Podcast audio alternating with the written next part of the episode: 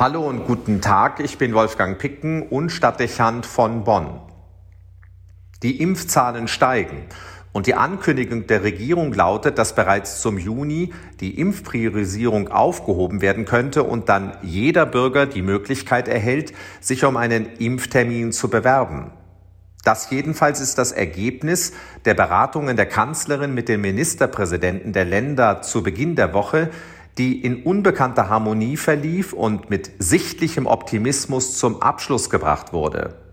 Den Verantwortlichen war die Entlastung anzuspüren, die mit der neuen Bundesgesetzgebung eingetreten ist. Jetzt muss sich nicht mehr um Maßnahmenkataloge gestritten werden, auch ist im Wettbewerb um kluge Lösungen und Sonderwege der Wind aus den Segeln genommen.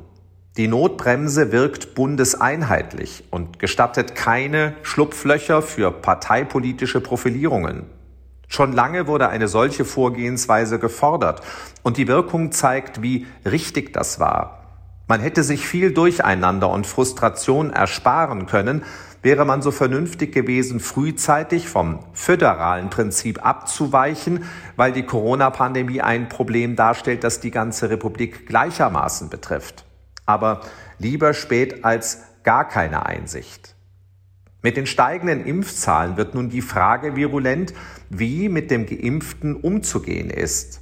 Inzwischen ist es ein Viertel der Bevölkerung, die eine erste Impfung erhalten hat. Entsprechend wächst das Interesse vieler in der Bevölkerung, dass die Impfung auch deutliche Auswirkungen auf die Wiedererlangung der vollen Freiheitsrechte hat. Grundsätzlich hätte diese Frage schon lange behandelt und geklärt sein können, auch müssen.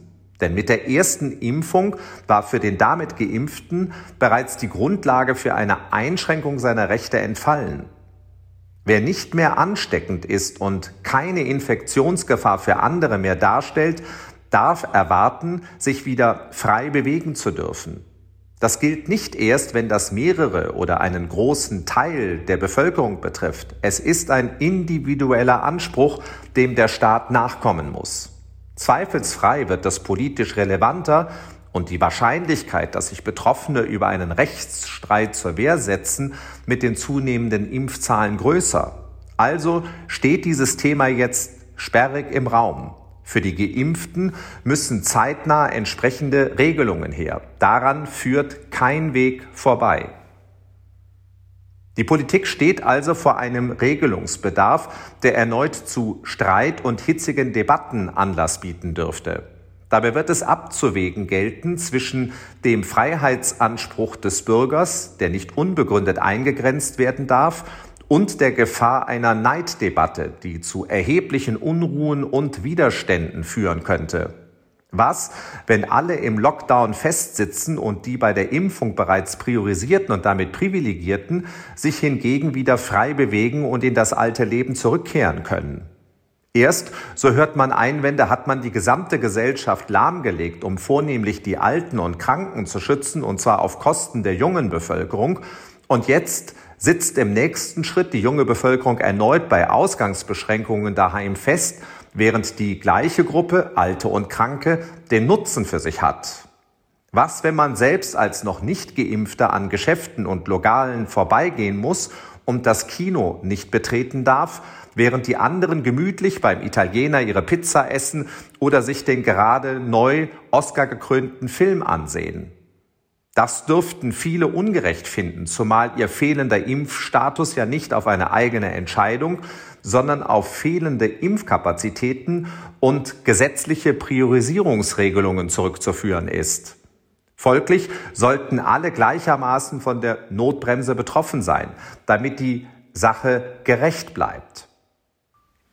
Das aber ist ein ethisch mehr als fragwürdige Haltung. Wie der Einzelne zur Impfung gekommen ist, also hier durch eine staatliche Entscheidung, ist für die Bemessung von Freiheitsrechten nicht relevant. Wer nicht mehr ansteckend ist, darf grundsätzlich nicht mehr beschränkt werden, auch wenn es dem anderen ungerecht erscheint. Gerechtigkeit und Menschenrechte werden nicht durch den Vergleich mit anderen bemessen, sie begründen sich durch die individuelle Würde des Einzelnen. Ich darf das nicht, also darfst du das auch nicht. Triviale Einstellungen wie diese kennen wir vom Sandkasten, sie dürfen aber nicht das Rechtsverständnis eines Staates bestimmen. Entsprechend bleibt nur die Haltung, die man seit Jahrhunderten im Rheinland mit einem kurzen Satz zum Ausdruck bringt. Man muss auch Jünne könne. Das heißt kurz und knapp, man sollte sich mit jedem freuen, wenn er seine Freiheitsrechte zurückgewinnt und es obendrein als ein starkes Signal für einen stabilen Verfassungsstaat verstehen. Denn am Ende ist diese Feststellung auch Ausgangspunkt dafür, dass jeder sich in unserem Land darauf verlassen kann, dass er sofort seine Freiheitsrechte zurückgewinnt, wenn der Grund für eine Einschränkung derselben entfällt. Wolfgang Picken für den Podcast Spitzen aus Kirche und Politik.